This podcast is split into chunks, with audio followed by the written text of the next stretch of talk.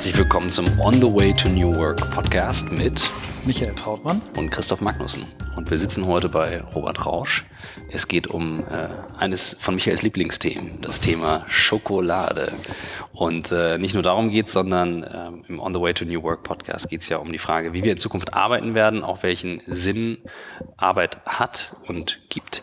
Und äh, neben den Tools und allen Ideen geht es auch um Fragen wie, was passiert eigentlich, wenn eine neue Generation eine Firma übernimmt. Und Robert ist der Mann, der jetzt genau in dieser Situation sitzt und liebt und lebt und atmet Schokolade. Du hast sogar eine Kakaobohne auf den Arm tätowiert. In Farbe. In Farbe. Was für ein Einstieg. Genau. Herzlich willkommen. Ja, vielen Dank äh, für die Einladung. Bin geehrt dabei zu sein. Ähm, ja, Robert Rausch, fünfte Generation, ähm, machen jetzt bald 100 Jahre Schokolade und äh, ja, durchgehen gerade auch eine spannende Zeit, auf jeden Fall. Du bist jetzt die jüngste Generation. Ähm, seit wann bist du dabei? Mm, naja, also, Also gedanklich äh, bin ich schon seit ungefähr 30 Jahren dabei, seitdem ich lebe. Ähm, aber jetzt so richtig praktisch im Business ähm, seit 2011 ähm, und ähm, jetzt in der Geschäftsführung eigentlich dann direkt 2012 eingestiegen und habe mich jetzt dann so Stück für Stück durch die ganzen Unternehmensbereiche durchgearbeitet und jetzt schlussendlich seit drei Jahren hier in Berlin in Charge für die Rausch GmbH. Vater ist jetzt im Aufsichtsrat, ich glaube, das kennt mich ja auch und ähm, ja, genau. Das ist jetzt der Prozess. Und du hast uns eben gerade ein bisschen durch die Produktion geführt. Hier gibt es noch einiges zum Anfassen, aber es ist auch einiges im Umbruch. Das hast du uns äh, wissen lassen. Das heißt, äh, erklär uns noch mal ganz kurz, ganz grob das Bild, von wo seid ihr gekommen, wenn man sich das Bild nicht vorstellen kann, und Ja. wo willst du jetzt hin? Äh, gut, da hole ich jetzt doch noch mal ein ganz bisschen aus. Also tatsächlich äh, Rausch, ähm, ja, nicht nur bald 100 Jahre Schokolade, sondern tatsächlich, also mein Dad hat es eigentlich, muss ich sagen, äh, wirklich daran gebracht, wo wir heute stehen. Also alle Generationen, auch äh, vor meinem Vater, waren immer dem verpflichtet, irgendwie die beste, leckerste Schokolade zu machen. Das war schon immer das, was uns angetrieben hat. Angefangen als so eine kleine Konditorei für Honigkuchen und, und äh, andere Leckereien, die wir hergestellt haben. Ähm, ja, mit meinem Opa ging es dann los, dass das ein bisschen größer wurde, also sprich eine kleine äh, Privatkonfesserie. So hat sie dann auch mein Vater damals übernommen. Also andere Nummer als heute, da haben wir äh, zwei Millionen Euro, also vier Millionen Mark Umsatz gemacht seinerzeit. Äh, vor etwa 40 Jahren ist das jetzt gewesen.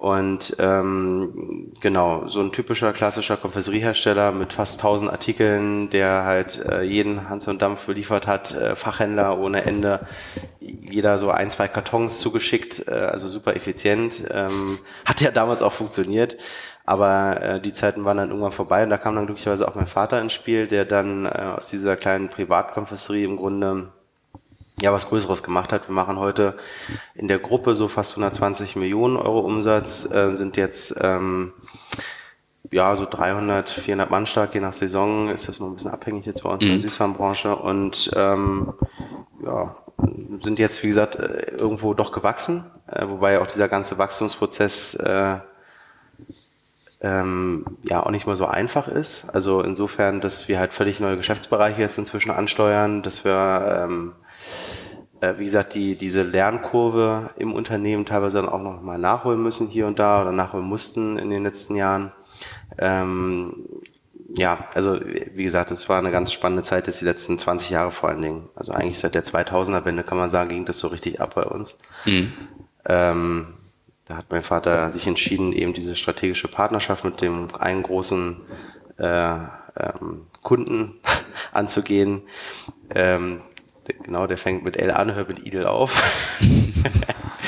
Für den, äh, nee, sind wir auch stolz drauf, sind wir strategischer Partner, jetzt nicht nur irgendwie ein Lieferant und kommen da auf Obersee auch super mit denen klar. Und wenn man das so lange macht, dann hat man da auch ein gewisses äh, Standing sich erarbeitet und ähm, das begleitet uns jetzt wieder viele, viele Jahre, ist natürlich Treiber für den, für das ganz große Wachstum gewesen. Hätten wir auch alleine so nicht gewuppt, konnten wir auch wirklich nur zusammen machen. Also egal, ob es Investments sind oder einfach die generelle Ausrichtung. Aber im Kern sind wir da geblieben, äh, wo wir schon immer waren und machen halt keine Billig-Schokoladen. Ähm, das würde auch gar nicht zu unseren Unternehmenswerten passen, sondern eben zu die High-End-Schokoladen. Und auf der anderen Seite gibt's eben Rausch, äh, die Marke, die unseren Familiennamen auch trägt.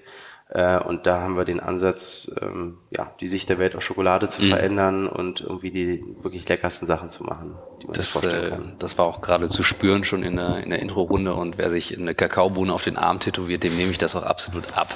Das finde ich sehr konsequent. Was, was ich nochmal spannend finde, du hast uns im Vorgespräch äh, erzählt, dass ähm, im Prinzip die ganze Handelsstruktur komplett äh, zerplatzt ist. Ne? Du hast davon Ja. gesprochen, 10.000 äh, Fachhändler. Fachhändler gab es, die sind quasi nicht mehr da. Mhm. Ich gehe mal davon aus, dass, dass eure Strategie mit einem großen äh, Partner zusammenzuarbeiten auch, auch ein Stück weit davon getrieben wurde, dass ihr sagt, das müsst ihr irgendwo äh, ergänzen. Wie, wie, wie kannst du das erklären? Wie Mhm. ist das passiert? Was haben die falsch gemacht?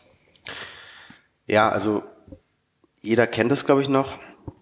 Aus seinen jüngeren Jahren vielleicht, also ich zumindestens. Ähm, es gab sie, diese ganzen tollen kleinen Fachgeschäfte, wo halt wirklich äh, mit viel Liebe ähm, ja, ein Produkt verkauft wurde, was man auch noch kannte. Und das war auch irgendwie alles sehr romantisch, aber ähm, leider hat da irgendwie äh, ja, die Uhr aufgehört, ein bisschen zu ticken und dann sind halt viele Geschäfte nacheinander einfach konnten dicht machen, so, weil man Mhm. konnte halt zusehen, wie die Spinnenweben gewachsen sind in den Läden.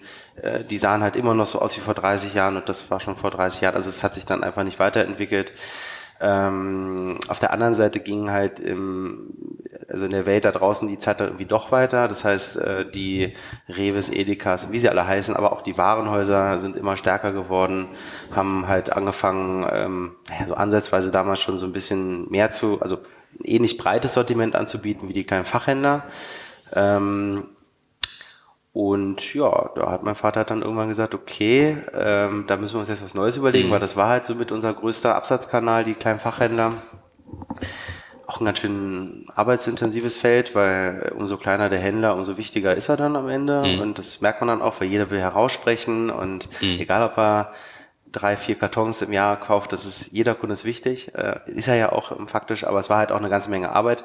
Und ähm, dann hat er halt immer gesagt, na gut, äh, dann müssen wir es jetzt anders machen. Das war die Entscheidung dafür mit Rausch. Ähm, also A, erstmal von 800 Artikel runterzugehen auf 100 in etwa. Also wirklich sich auf dieses Thema Plantagenschokolade zu konzentrieren. Da war er wirklich auch Pionier. Das äh, heißt also, dass man da mal Kakaoanteile auf die Tafel raufschreibt, die Ländernamen auf die Tafel raufschreibt. Das sind also Sachen, die hat er eigentlich geprägt. Ähm, machen heute irgendwie alle, aber ähm, er hat damit angefangen und da brauchte er die richtige Bandbreite, um das auch abzusetzen. Deshalb dann eben der Weg in den klassischen Handel, also in den gut sortierten Fachhandel, in die guten Warenhäuser, also bis zum KDW jetzt hier in Berlin, solche Geschichten, aber eben auch in Rewe, Edeka etc. Und ähm, parallel dazu kam eben diese Partnerschaft zustande mit diesem äh, wunderbaren äh, großen Kunden, den wir bis heute haben dürfen.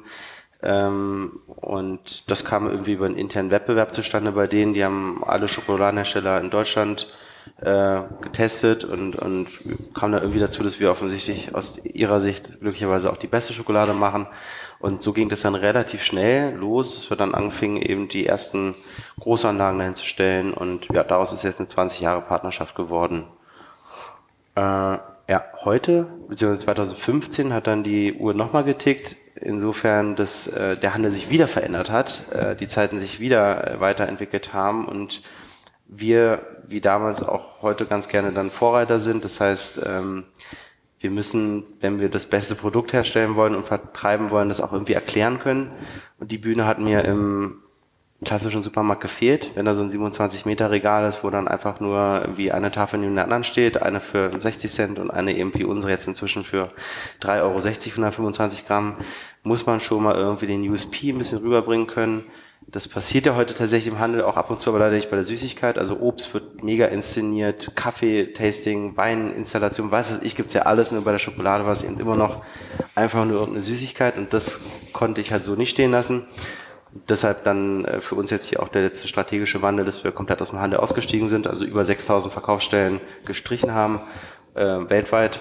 Ähm, und jetzt alles quasi in einem Konzept, wir nennen das Street to Door, vom Baum bis zur Haustür machen, in unserem Schokoladenhaus am Gendarmenmarkt mit einer Million Besucher pro Jahr äh, und eben digital, so online. Was jetzt auch nicht so ganz normal ist, weil kein Mensch bisher Schokolade online gekauft hat.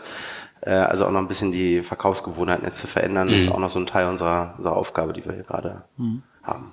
Du hast ja ganz, eine ganze Reihe von Veränderungen gerade geschildert. Ne? Was mich auch bewundere, dass ihr produziert komplett in Deutschland, also Ja. die, die, die Fertigung. Ihr habt äh, integriert bis hin, dass ihr eure eigene Plantage habt. Du hast gesagt, auch um Ja. dort zu lernen, um, um, um zu probieren, zu experimentieren. Ihr habt euch äh, eine Vision, eine Mission gegeben, die sehr stark das Thema äh, Umwelt äh, beinhaltet. Also wenn du das so jetzt als jemand wie wir, die hier so reinkommen und ähm, sich unheimlich modern anfühlt, äh, sehr innovativ, sehr visionär, bis 30 Jahre alt, verdammt jung für, für einen Unternehmenschef äh, dieser Größe. Klar, im Silicon Valley gibt es ein paar davon, aber es ist für einen deutschen Mittelstand ja nicht typisch, dass du mit 30 in, in so einer Verantwortung bist und vor allen Dingen so groß auch an die an die Stellschrauben schon, mhm. schon rankommst. Ne? Also mich wird oder uns wird interessieren, wie, wie dieser diese schrittweise, ich gehe davon aus, eine schrittweise Übergabe von deinem mhm. Vater auf dich. Du hast sehr respektvoll von deinem Vater gesprochen. Ähm, erzähl vielleicht mal ein bisschen was, wie, wie ihr das, diese Transition gemanagt habt, ähm, wie er deinen ganzen neuen Themen gegenübersteht, ob du viel argumentieren musst mit ihm. Also mhm. du entscheidest, wie viel du ja, preisgibst, ja, aber das ja, ist natürlich interessant, ne? Ja, ja, klar. Also äh, für mich war so das Schlüsseljahr, wo ich, also ich, ich glücklicherweise wurde ich nie so reingedrängt, erstmal in die ganze Rolle hier, mhm. ja. Also dass ich jetzt hier heute sitze, das ist jetzt zwar mittlerweile mein absoluter Lebenstraum. Ich bin mega happy, dass ich hier sitzen darf äh, und eben gerade diese angesprochenen Veränderungen auch durchführen kann. Aber ähm, wie gesagt, ich habe ich hab damals studiert und dachte dann auch erstmal, okay, jetzt muss ich erstmal was anderes machen, nicht direkt bei Papa einsteigen, ähm, um einfach ein bisschen äh, da draußen was zu sehen, um jetzt auch nicht so gleich so betriebsblind irgendwie äh, einzusteigen. Bin dann aus dem Grund 2009 das erste Mal den Jakobsweg gelaufen, äh, durch, durch halb Spanien da gepilgert, 560 Kilometer und ähm, ja, habe eben überlegt, okay, machst du jetzt erstmal selber ein Startup, hatte auch so ein paar Ideen irgendwie in der Schublade, war auch echt schon kurz davor, habe dann aber gesagt, na gut, egal, let's do that, äh, bin, bin nochmal in eine Marketingagentur gegangen in Mainz, ähm, habe dort äh, ja, drei Jahre, drei Jahre in etwa gearbeitet, ähm, auch ganz erfolgreich, war ganz cool, weil ich direkt, ähm, war eine kleine Agentur, aber direkt ähm, ziemlich viel Verantwortung übernehmen Kannst durfte. du sagen, welches, welches, welches das war? Ja, Basic Service Group gibt's heute mhm. nicht mehr. Mhm.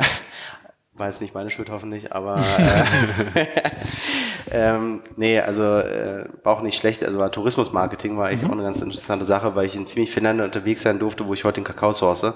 Also so wunderschöne Destinationen wie Trinidad Tobago oder sowas. Ähm, na, jedenfalls ähm, durfte dort schon ein bisschen Verantwortung übernehmen, ähm, habe das dann auch äh, gerne getan. Bin dann nochmal den Jakobsweg gelaufen danach, weil es war dann wieder so nach der Zeit, dass ich überlegt habe, okay, jetzt Jetzt äh, bist du so ein bisschen in die Businesswelt eingestiegen, hast es auch schon kennengelernt. Ähm, bin dann, wie gesagt, dann nochmal äh, durch, durch Spanien gepilgert. Ähm, also im Übrigen jetzt nicht irgendwie aus religiösen Gründen und auch nicht aus super sportlichen Gründen, sondern einfach nur, weil es ein super Reset für mich war und immer mhm. ein ganz guter Moment, um einfach mal rauszukommen aus der äh, relativ hektischen Welt, in der wir uns jetzt immer befinden. Und ja, und dann ging es eigentlich los. Dann bin ich äh, anfangs aus, aus Mainz immer nach Berlin gependelt bin eben eingestiegen in Peine, wo wir eine sehr große Fertigung haben, also wie gesagt so 25.000 Tonnen Schokolade in etwa, die wir da machen.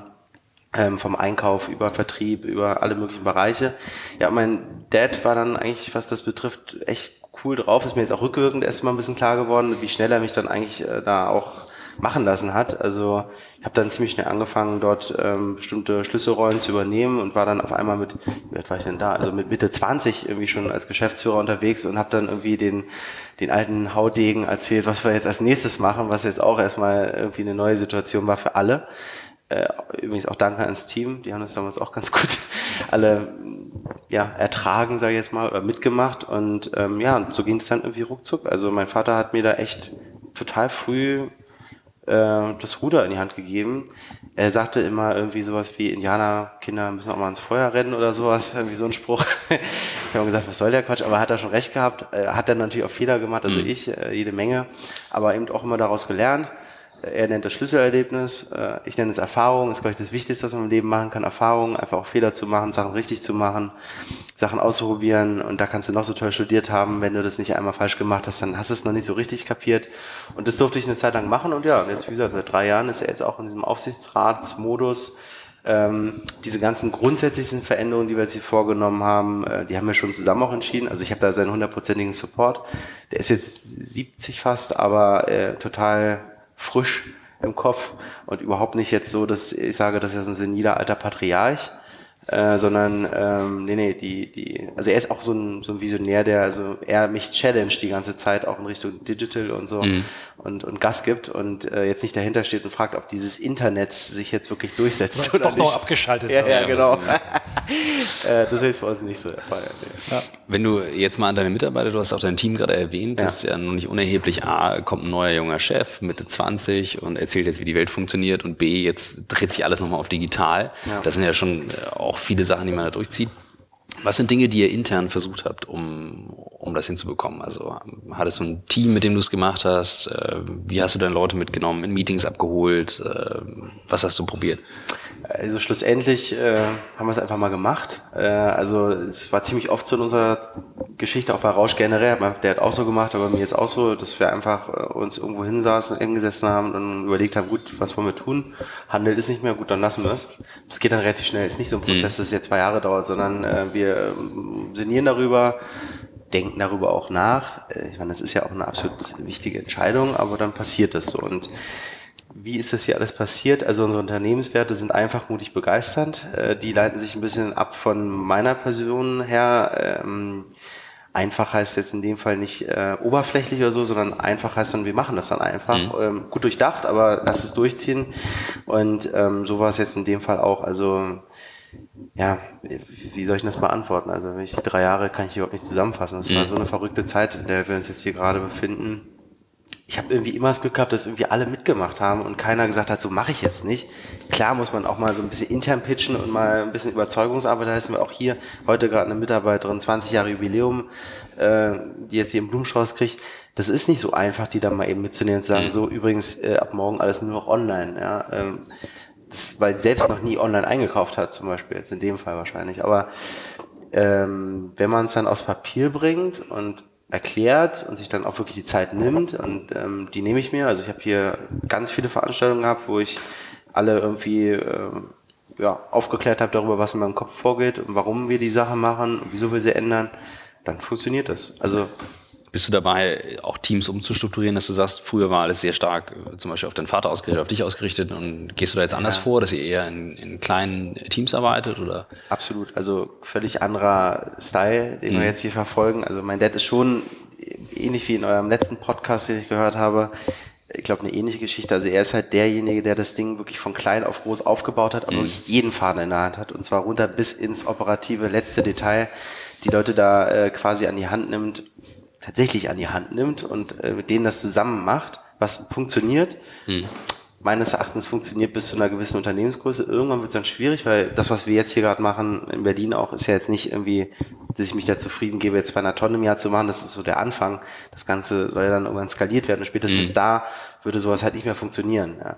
Und deshalb schon, also wir arbeiten hier äh, mit, mit völlig anderen Methodiken und ich bin auch eher derjenige, der jetzt am Unternehmen arbeiten will, als im Unternehmen so mhm. stark zu arbeiten. Ich bin auch ein brutal schlechter Manager. Ich habe gerade vor ein paar Tagen meine, meine letzten operativen Abteilungen abgegeben, also die Brandabteilung, wo dann so Design, Produktmanagement drin hängt, weil ich einfach beschissener Manager bin ähm, und das andere viel besser können. Aber für mich ist entscheidend so das Big Picture. So, und dazu kommen dann eben das, die Frameworks drumherum, äh, dass man dann irgendwie, also wir haben jetzt OKRs eingeführt zum Beispiel. Mhm. Das ist einfach eine Methodik, die also übrigens auch aus Silicon Valley, äh, weil du gerade da zurückkommst, äh, ja, erfunden wurde und irgendwie ähm, für mich das Beste ist, was wir jemals einführen mhm. konnten weil man einfach viel disziplinierter und klarer auf den Themen arbeiten kann, auch meinem Team mal die Chance gibt, mal zu mir zu sagen, nee, machen wir jetzt mal nicht, Robert, äh, weil wir haben uns jetzt gerade committed, in drei Monaten dies und das zu tun.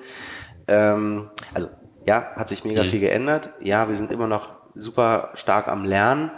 Ähm, was wir hier eigentlich genau tun, das finden wir gerade irgendwie alle zusammen heraus. Und ähm, aber es ist schon eine ganz andere Nummer, als das, was mein Daddy gemacht hat. Mhm. Was ich bemerkenswert finde, ähm, das, was du jetzt auch noch als eure Werte aufgezählt hast, den zweiten, äh, der ist mir entfallen. Einfach mutig begeistert. Einfach mutig begeistert. Also bei einfach und begeisternd, äh, das konnte, äh, und jetzt auch, wo ich das dritte nochmal mutig, kann ich alles nachempfinden. Ne? Ich komme hier hin, du, du kommst hier in diesen Konferenzraum rein, strahlst uns erstmal an, ähm, gehst mit uns erstmal in deine Produktion, erzählst uns erstmal, wie cool die neueste Maschine ist, die du da gerade gekauft hast, warum du die gekauft hast, wie die funktioniert. Äh, die Begeisterung, ne, dein, deine Kakaobohne auf der Haut, äh, mutig, wie du dein Geschäftsmodell umbaust. Und wenn ich mir hier, du hast uns das vorher freundlicherweise gegeben, dein, dein Vision, Mission, Strategiechart, das ist eben in der Sprache formuliert, die versteht eben Einfach. auch der ja. ganz neue Mitarbeiter ja. am Band, der vorher irgendwo auf der Hauptschule war ja. und hier jetzt gerade bei dir vielleicht eine Ausbildung macht, äh, versteht das. das. Also von daher kann ich nur mal so spiegeln, das, was du dir aufgeschrieben hast, ähm, kommt in den ersten 60 Minuten rüber. Das freut mich. Ähm, ist übrigens ganz wichtig. Also wenn die nicht alle verstehen, was wir hier machen, und deshalb ist es auch einfach, ähm, einfach geschrieben. Und ich bin auch genauso, wie es da steht, äh, auch eher meine Tonalität, die das jetzt hier trifft.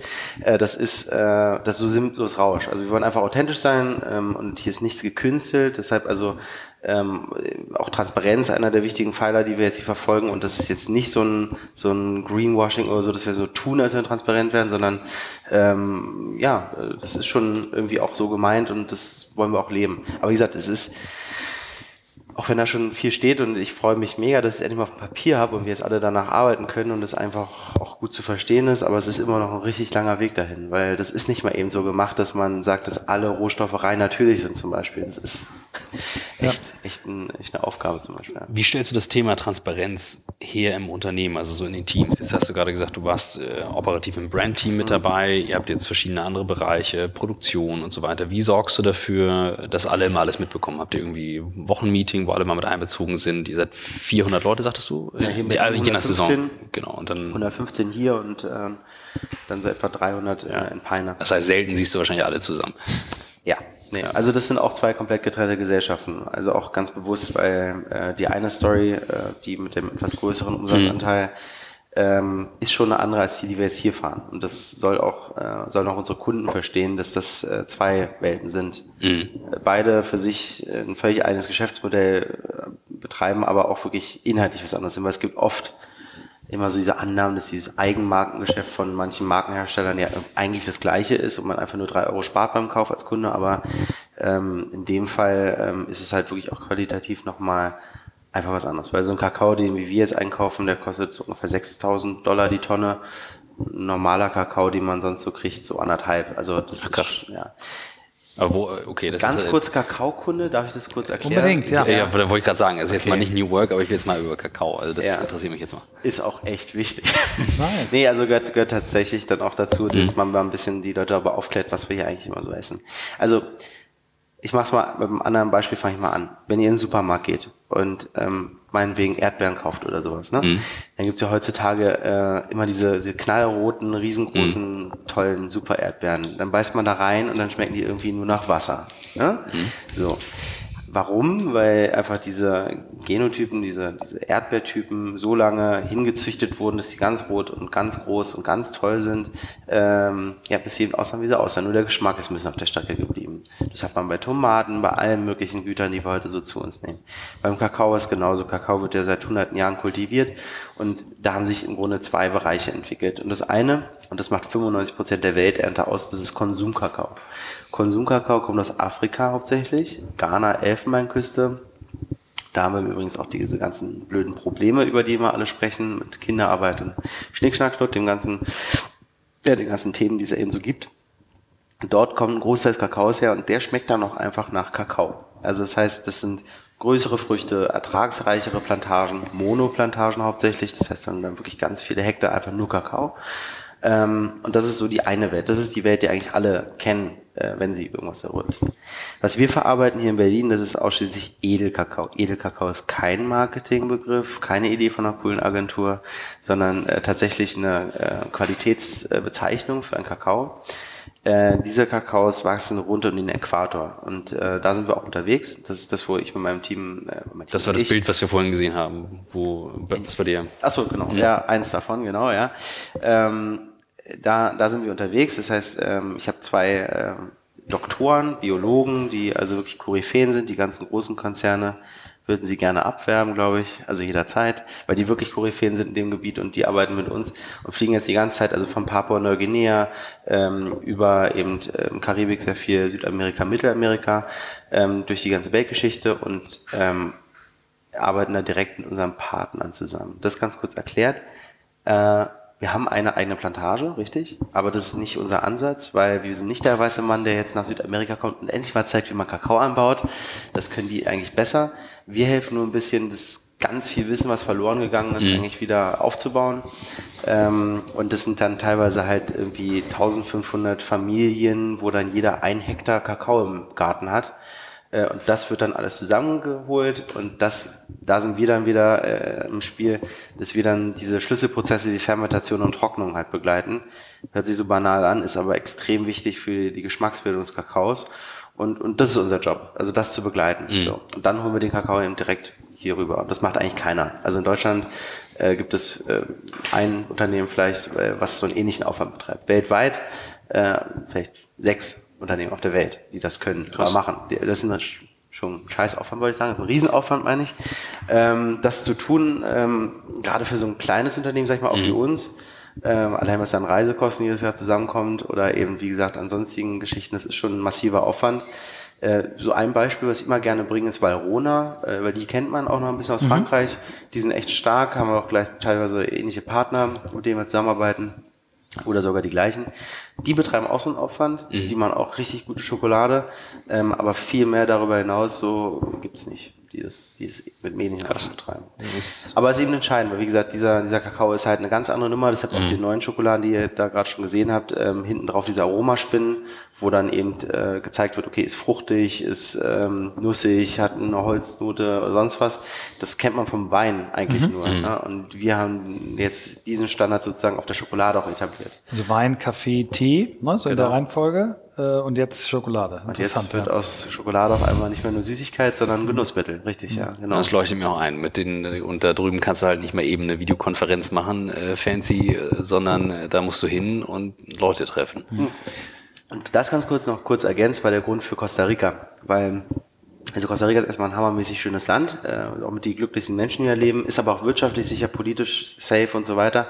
Und da haben wir dann gesagt, okay, jetzt äh, kaufen wir hier ein Estate aus, aus drei Gründen. Erster Grund, ähm, wir haben hier eine Schulungsplattform für unsere Kakaobauern mhm. weltweit, also vor allen Dingen aus Südamerika, Karibik, denn wenn du jetzt zu denen hinfährst, nach äh, wo auch immer Trinidad Tobago äh, und den sagst du ganz ehrlich, wir haben hier aber einen anderen Ansatz, wie man Bäume veredelt oder zurückschneidet oder wie man fermentiert, trocknet, was weiß ich, dann sagen die dir erstmal, nee, danke, weil äh, das hat mein Opa ehrlich gesagt auch schon so gemacht und das wird schon richtig so sein. Äh, deshalb können wir jetzt sagen, du pass auf, wir fliegen jetzt einfach mal zu uns und dann guckst du das mal an, weil da haben wir jetzt ähm, zehn verschiedene Ansätze, denen wir zeigen, wie man sowas anbaut und können es einfach praktisch zeigen. Also einfach wieder, ne? Einfach mal zeigen, wie es geht. Und so kannst du die Leute viel besser einfangen und eben auch schulen und trainieren. Der zweite Hintergrund bei diesem Projekt in Costa Rica ähm, äh, ist der Forschungsansatz. Also ähm, wir haben da eben, wir bauen jetzt gerade eine Infrastruktur entsprechend auf, dass da halt permanent äh, Biologen, Doktoranden, was auch immer vor Ort ähm, untergebracht werden und dort eben wirklich daran forschen, wie man das Thema Edelkakao, aber Agroforstsysteme, Biodiversität und so weiter und so fort weiter ausbilden kann. Äh, weil wir halt schon uns auf die Fahne schreiben, was das Thema Kakaoanbau betrifft, auch irgendwie führend zu sein. Ähm, und das dritte ist eben so die Presse oder der ähm, einfach ein Kunde, der sagt, ich will das mal sehen, wie mhm. das geht der kann da auch hinfliegen und sich das angucken. Glaubst du, das, also vom, äh, finde ich wahnsinnig spannend. Also ich habe jetzt gerade das Bild vor Augen gehabt und es leuchtet mir völlig ein, dass du sagst, schau, ähm, ich bringe jemanden, der schon ewig Kakao anbaut, nicht bei und sagst, so will ich es haben, sondern ich bringe ja. die zusammen, teile das Wissen. Das ist ja nun wirklich auch ein neuer Ansatz. Also da sehen wir auch in Unternehmen immer mehr, dass du eben nicht mehr diese Silos hast und jeder sagt, ich mach's so, sondern das ist jetzt eigentlich so eine Art und Weise zu sagen, lass doch mal gucken, was es noch so gibt und ausprobieren.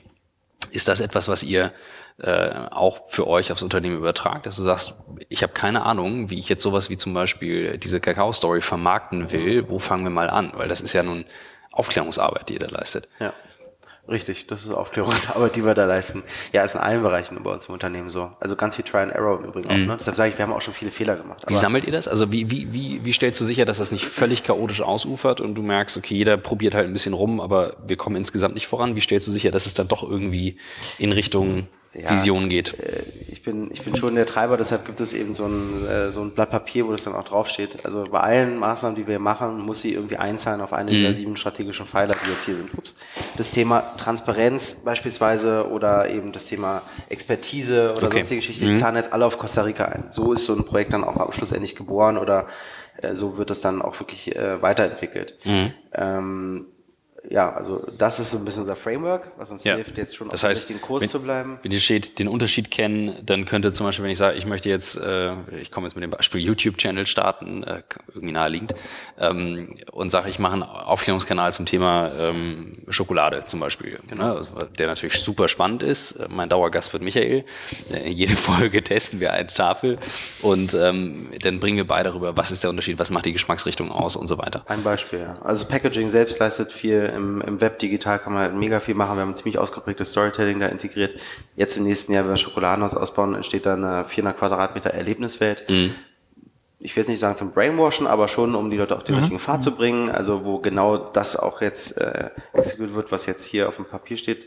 Also ja, klar. Also es ist äh, alle Maßnahmen, die jetzt irgendwo hier am Laufen sind, purzeln eben aus diesen strategischen Pfeilern raus. Und ähm, manche klappen, manche nicht. Da muss man wieder von vorne anfangen. Kann, äh, was ich so beobachte jetzt hier in diesem Gespräch, du, also Unternehmer in deinem Alter, die häufig ja auch Startup-Unternehmer sind, äh, reden immer über Skalieren und reden über, über Exit und reden also anders als du.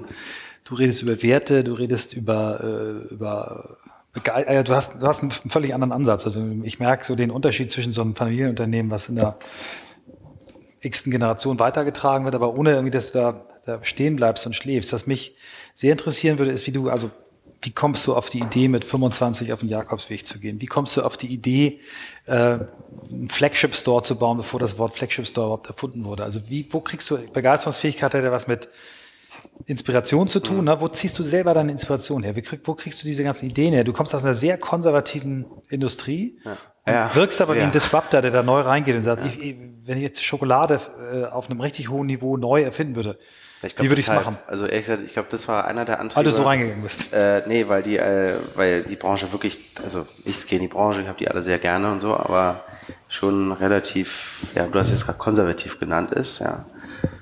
Ähm, das war schon ein Antrieb für mich zu sagen, das geht besser, äh, das können wir irgendwie anders machen. Das kann nicht sein, dass es jetzt irgendwie so. Ich glaube, ich habe eh das Gefühl, wie mein Dad damals, äh, als der Fachhandel weggestorben ist. Das kann, kann doch nicht wahr sein, ja. Ich habe ein paar Gespräche damals miterlebt, auch mit irgendwelchen Einkäufern von irgendwelchen großen Ketten. Ich fand das immer ziemlich ätzend, muss ich sagen. Ja. Und dann, ja, keine Ahnung, so hat sich das dann irgendwie ergeben. Ansonsten kann ich das echt schwer beantworten, weil ähm, woran lasse ich mich gerne inspirieren und wie komme ich auf die Idee, einen Jakobsweg zu machen? Keine Ahnung. Ich habe irgendwo da gesessen, habe ehrlich gesagt, ja, mich, ich war selbst nicht so ganz zufrieden, was, was geht denn jetzt eigentlich? Und dann habe ich das irgendwie gelesen und dachte, okay, let's go, let's do it. Einfach mutig begeistert. Bin da einfach mal losgelaufen. Ja, passt, ja. Wusste auch nicht, was auf mich dazukommt. Hab dann aber gemerkt, dass das mega gut für mich ist und äh, auch jetzt, um meinen Kopf freizukriegen, um mich dann wirklich wieder jetzt ähm, selber zu fokussieren und ähm, die richtigen Entscheidungen für uns zu treffen. Und ja, das passiert dann einfach. Ich kann das so nicht beantworten. Mein, ich, meine ganze Erziehung, alles, was meine Eltern mir mitgegeben haben, war ähm, ja, also ich habe eigentlich eine ganz coole Kindheit gehabt. Hab Hast du Geschwister? Auch, nee, ja, das kommt aber schwer dazu, bin Einzelkind.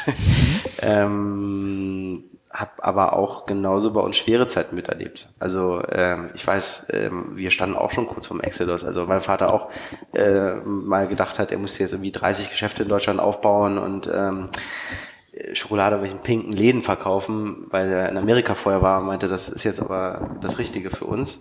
War es dann nicht, aber das, äh, das waren so Sachen oder keine Ahnung, dass wir ja auch schon mal so Private Equity aufnehmen mussten, so ätzenden äh, Menschen, die dann äh, bei, bei irgendeine Bank gesagt hat, wir geben euch jetzt kein Geld für das Investment damals, zum Beispiel, als wir gestartet sind mit der Großproduktion, wo da einfach schon alles weg war, also alles verpfändet und irgendwie nicht mehr, nicht mehr Eigentum von Rausch.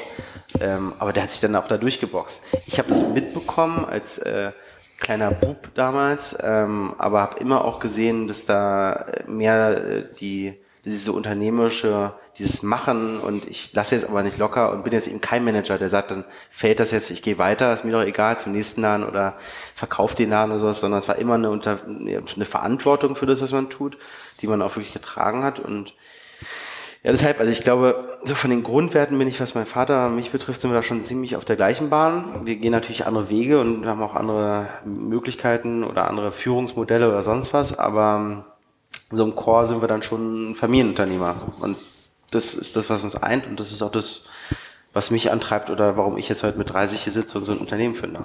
Was hast du von deiner Mutter mitgekriegt für Werte oder für Eigenschaften? Die ist übrigens auch hier im Unternehmen äh, dabei. Sehr cool. Das war so ein bisschen das Herz, die wuselt immer bei uns durchs große Schokoladenhaus und ähm, Ist auch ein richtig wichtiger Baustein, weil er ein ganz wichtiger Ansprechpartner auch gerade für die älteren äh, teilweise Generationen bei uns. Jemand ist, der dann sagen kann, nee, nee, was mein Sohn macht, ist schon richtig und so.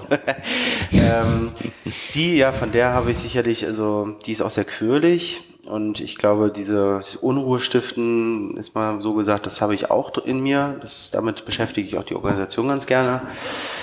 Ähm, ja, auf Menschen offen zugehen, das, ja, also ich weiß nicht genau, das mhm. da, von beiden. Also von dem einen habe ich so das, was, was so wirklich dieses auch mal ein bisschen härter verhandeln dann vielleicht oder auch mal dann zu sagen, nö, oder einfach dieses straight irgendwelche großen Projekte einfach mal in Angriff nehmen, ohne Angst davor zu haben. Und von ihr aber auch viel von diesem Zwischenmenschlichen. Also wie gehe ich mit Menschen um? Also ich habe jetzt zum Beispiel, ich spreche ja nicht ohne Grund von meinem Team und das ist jetzt völlig egal, ob der jetzt am Band steht oder hier Marketing, Head oder sonst irgendwas ist. Das ist halt, da ist jeder für sich gleich und so eine Sachen, das habe ich gleich von meiner Mutter mhm. mitgenommen. Ja. Ähm, du hast in so einem Nebensatz gesagt, ähm, dass du für dich erkannt hast, dass du ein schlechter Manager bist. Da habe ich ja. länger für gebraucht. Ich bin jetzt 52 und mir ist das jetzt so seit einem Jahr klar. Hätte mir auch schon schneller klar sein können. Ähm, Hat aber gut geklappt. genau. Das heißt ja, ich meine, 30 ist ja das Alter, wo du normalerweise auch in Familienunternehmen dann der Manager bist, also der Unternehmer, der Manager, der das macht. Du hast entschieden, nee, ich, ich, ich kann andere Dinge gut. Wie hast du denn dein, dein Team, äh, Geschäftsführungsteam organisiert? Wie, wenn du nicht managst, du bist wahrscheinlich für Strategie, mhm. für Inspiration da, für Anstößer. Wie, wie, ist, wie seid ihr aufgebaut? Wie? Also ehrlich gesagt, diese Erkenntnis ist mir jetzt auch erst so ungefähr seit zwölf Monaten klar geworden. Also ähm, ich habe es einfach gemerkt, weil ich einfach auch zu viel Baustellen unterwegs bin und es ein Team, wenn man es führen soll, oder eine Abteilung, dann verdient die ja auch, dass man sich da wirklich 100 Prozent mit seiner ganzen Zeit, mit seiner ganzen Energie darauf einlässt. Und das, fällt mir schon mal schwer weil ich eben, wie gesagt, in meinem Kopf schon wieder bei ganz anderen Themen bin und ähm, also Beispiel ist Thema Packaging. Also die Verpackungen, die jetzt da drüben liegen, zum nicht ganz unerheblichen Teil kommen die aus meiner Feder. So die Idee mit dem Scherenschnitt und, und das da hinten jetzt irgendwie das Storytelling, also das heißt, das soll uns jetzt in Ruhe angucken, also eine ganze Menge Aspekte, die kommen von mir. Ich will mir sowas auch immer weiter erhalten und das soll auch so bleiben. Aber das Projektmanagement dahinter, diese 60 Produkte gerade zu launchen, war eine absolute Katastrophe und da bin ich auch der Schuldige bei, weil ich einfach in dem Fall, wie gesagt, das ist nicht meine Stärke, ist halt so. Und wie habe ich es jetzt organisiert? Ja, ich habe jetzt ähm, mir ein paar starke Direct Reports aufgebaut. Also es gibt wenig Leute, die da mitkommen mit meinen Gedanken in der Geschwindigkeit, also jetzt nicht vom Intellekt, sondern einfach, weil ich so ein bisschen ja, sehr schnell bin teilweise auch. Und jetzt habe ich so ein paar im Unternehmen und das sind halt die, mit denen ich halt 100% offen, wo ich mich auch nicht verstellen muss oder sonst wie was, so eine Dinge besprechen kann. Und ähm, die habe ich jetzt fürs Marketing, also fürs Online-Marketing, eben fürs Thema Brand, für die Produktion ähm, und für alle möglichen Bereiche habe ich mir die jetzt so Stück für Stück langsam aufgebaut. Und ähm, ja, mit denen sitze ich jetzt einmal die Woche im Rahmen unserer OKRs eben zusammen, äh, kann die challengen, die mich, andersrum, wie auch immer. Und, und so funktioniert das. Parallel neben mir gibt es noch einen Geschäftsführer, Thomas Seliger, äh, der so wirklich der zweitwichtigste Mann für uns, auch für meinen Vater ist, äh, der in Berlin und Peine hier sozusagen als CFO und darüber hinaus tätig ist mit dem ich auch ein extrem äh, enges Verhältnis habe, also ein sehr, sehr offenes Verhältnis habe. Ähm, also ich sag mal, wenn ich jetzt irgendwo in Thailand im Knast sitzen würde, meine Eltern nicht erreichen, rufe ich den an, dann holt er mich da raus oder so. Keine Ahnung. Nicht, dass ich da im Knast wird, aber Na, falls es passiert. Nee, also ist schon, ähm, schon ein wichtiger Mann für mich und mhm. der auch zum Glück äh, so Markenverständnis hat und jetzt nicht nur so ein Zahlenmensch ist, sondern es auch kapiert, was hier eigentlich gerade passiert. Und ähm, genau, mit dem zusammen ist also auch ein wichtiger Anker, um das alles hier durchzusetzen. Ähm, abgesehen davon, dass er immer das Geld dafür bereitstellen muss, ist das einfach auch eine gute Partnerschaft. Ja, und so formt sich dieses Bild langsam. Ich will auch da sagen, wir sind noch nicht am Ende. Mhm. Ähm, hatten heute früh gerade so ein Meeting zum Thema Manöverkritik, äh, wo ich mir ganz viel Kritik anhören musste über den Launch. Schlussendlich hat dann auch alles zum Beispiel jetzt hier in dem Fall perfekt geklappt. Aber 60 Produkte in sechs Monaten, mhm. mal eben kurz von, von Zero auf 100, ähm, nicht nur zu entwickeln, von Rezepturen über Packaging, Konstruktion, Storytelling, Inhalt und was weiß ich, das ist schon Major. Also da braucht so ein, so ein großer Laden teilweise zwei Jahre für, was wir halt dann irgendwie in ein paar Monaten durchboxen. Ist das gut? Weiß ich nicht. Äh, ist es ein Wettbewerbsvorteil? Ja, aber ein bisschen langsam, ein bisschen mehr Zeit könnte ich uns schon zum Beispiel geben. Das sind auch so Sachen, die ich halt lerne. Ich reflektiere mhm. sehr stark. Alles, was ich mache, reflektiere ich permanent. Und nur so kann ich dann auch zu den Erkenntnissen kommen, ob ich jetzt was richtig oder falsch gemacht habe. Wie gut, wie gut bist du mit Kritik? Also äh, wenn, wenn jemand dich äh, hm? beim Schlawittchen packt, ich muss gerade an mich selber denken, ich habe mich am Wochenende verfahren und äh, habe mich so über Feedback geärgert. Das war äh, mein vom Ego, Navi der da, oder vom Beifahrer? Nee, vom, vom, vom eng verwandten Beifahrer. Okay. Ähm, Pass nein. auf, was du sagst. Ja, ich weiß, ich weiß. Genau. Nein, wie, wie gut bist du da? Oder wo, wo tritt man dir auf den Schlips? Ja, gibt verschiedene Ebenen. Also mein größter Kritiker, hat mein Vater übrigens auch mal gesagt, ist in dem Fall jetzt meine, meine Verlobte, ähm, die wirklich relativ straight mir dann auch sagt, was sie davon, was sie davon mhm. hält, was ich ja so mache. Egal, ob es jetzt ein Packaging oder irgendwas anderes ist ähm, oder der Umbau vom Gendarmarkt, also die hört sich das immer an, fleißig. Ist übrigens Zahnärztin, passt ganz gut. Wir haben uns das ganz gut aufgeteilt, Schokolade. ja, das ist gut. Das ist gut. Sensationell. Ja, genau. Das hätte man nicht besser casten können. ja, ist auch richtig smart, ist Doktor und so, passt mhm. schon. Also, nee, die ist cool drauf, aber die gibt mir immer ganz gut ähm, Konter und hilft mir, auch wenn es mir im ersten Moment, ich sage vielleicht auch ein bisschen Anflaume dafür, im zweiten Moment denke ich drüber nach, denke so, ja, okay, hat sie jetzt recht dann darf sich das mein Team anhören, wenn ich dann irgendwie was davon mitnehmen darf. Ansonsten, also unter meinen engen Freunden, die auch wirklich, ich habe das Glück, ziemlich ein cooles Umfeld zu haben, also so einen kleinen Inner Circle von Leuten, die wirklich auch was reißen da draußen und äh, alles auch eine Menge Unternehmer dabei, ähm, die mir ziemlich viel helfen, mit denen ich so ganz viele Sachen challenge und über die ich mhm. dann spreche. Und die dürfen mich auch kritisieren, so viel sie wollen. Im Team auch, also im Grunde kann mich hier kritisieren. Ich bin von dem, was ich hier grundsätzlich verfolge, schon ziemlich überzeugt. Mhm. Deshalb Kritik gerne, aber ich äh, lasse mich da jetzt auch nicht so schnell umpusten. Ich diskutiere das dann auch gerne aus und man kann das gerne immer wieder probieren, weil nochmal am Ende hilft es uns ja als Unternehmen. Nur das zählt, geht ja nicht darum, dass ich jetzt meinen mhm. Plan hier durchsetze, sondern ich will mit der Company erfolgreich sein und von daher, ähm, ja, ich würde schon sagen, ich mit Kritik gut umgehen kann. Wie gesagt, heute früh gerade muss ich mir eine ganze Menge Kritik anhören. Ähm, solange es hilft, das Unternehmen voranzubringen, fein. Ja. Tafel Schokolade und dann ist Ja, genau. Ja. Stück Bitterschokolade geht alles wieder. Wir haben eine Sache, die wir immer, ähm, wenn es so Richtung Ende geht, fragen und ich will das nicht vergessen, weil wir sind, äh, wir sind so voll drin. Ähm, wir fragen immer nach fünf Büchern die äh, uns empfohlen werden. Und zwar sollte das erste dann auch wirklich eine Bedeutung haben. Und ja. wir würden auch gerne wissen, warum. Was sind deine fünf Bücher? Also ganz ehrlich, äh, habe ich beim letzten Podcast schon gehört und dachte, ach du Scheiße, was sagst du denn jetzt bei dem nächsten Mal? Weil äh, ich lese viel zu wenig, weil mhm. tatsächlich, ja nee, äh, es ist, ich habe dann da auch über ein bisschen nachgedacht. Äh, Thema Inspiration, so, also mhm. was hat dich jetzt so life-changing-mäßig da irgendwie äh, buchmäßig begleitet, äh, habe ich gar nicht. Also ein Buch wollte ich tatsächlich empfehlen, ähm, das ist äh, Think Limbic also das limbische System ist ein unglaublich spannendes Thema äh, für jeden Marketier, für jeden, der irgendwie an der Brand, für jeden, der im Sales ist, in jedem mhm. Bereich, bis zum HR-Manager. Und das ist jetzt in dem Fall von Dr. Professor äh, Heusel, heißt er. Mhm. Ähm, ja, mhm. den treffe ich jetzt auch im Dezember hoffentlich, genau, haben wir uns mal locker verabredet. Äh, würde ich jetzt, habe ich so, im Unternehmen. Ist er nicht Nymphenburg oder ja, so? Genau. Ja, genau. Mhm alles, was jetzt hier im Bereich Packaging, aber auch Umbau vom, vom Haus und so weiter passiert, habe ich alles auf diesem Limbic-System ähm, irgendwie aufgesetzt. Mhm. Alles, was jetzt im Bereich Mitarbeiterschulung, Werte, Workshops, wie auch immer passiert, auch viel auf diesem Limbic-Ansatz. Also das ist wirklich ein großartiges Buch. Äh, ich habe das im Urlaub gelesen und immer meine Freunde neben mir da lagen, irgendwie in der Sonne, habe ich immer so, ach nee, glaube ich ja nicht. Und Mensch, und guck mal hier, und da muss ich immer alles vorlesen, weil da stehen ganz viele Sachen drin, die man eigentlich weiß, aber es ist gut, mhm. wenn dann so ein Doktor, Professor das einem das auch mal, auf mal hinschreibt und es wirklich so ist. Also wirklich ein super spannendes Ding und, und Ende. Weil äh, für mich ist die größte Inspiration wirklich die Menschen um mich herum mhm. und äh, das gibt mir ehrlich gesagt am, am allermeisten, äh, also wenn es jetzt nicht gerade ein Jakobsweg ist, wo ich mich dann irgendwie äh, für sonstige Dinge begeistere, sind es dann wirklich die Menschen in meinem Umfeld, die mir am meisten helfen. Mhm. Cool. Sag mal ein paar, äh, gibt auch gibt es auch Menschen, die, die du vielleicht nicht in deinem direkten Umfeld hast, wo du sagst, das ist ein Unternehmer, das ist ein Typ, wo ich mir was abgucke, gibt es irgendwie, also siehst du? Ja, also ich, da sind das immer so Namen, die sind dann so groß, dass man dann Schau, immer egal. schwer so ein bisschen denkt, naja, nö, es gibt, das ist auch gar nicht so, dass ich den ultimativen Unternehmer sehe. Mhm. Ich finde bei vielen verschiedene Sachen cool. Also äh, ich weiß nicht genau, also weiß nicht, von einem Richard Branson, den ich die Leichtigkeit schätze, dass er einfach mit einem Kiteboard da äh, über den Ärmelkanal jettet und, äh, und trotzdem so ein, ein Ballon typ um die Welt. Ja, mhm. genau. Also das finde ich sehr beeindruckend, äh, sich diese Leichtigkeit zu behalten. Ich, äh, ja, damals Steve Jobs, auch wenn ich den natürlich leider nicht persönlich kennen durfte, für seinen Reality Distortion Fit, in dem er gelebt mhm. hat und einfach nur seinen Modus da durchgezogen hat und er wirklich dann auch nicht locker gelassen hat bei so bestimmten Sachen wie äh, Produktentwicklung und nee, die Platine muss ja so und so aussehen. Also finde ich geil einfach.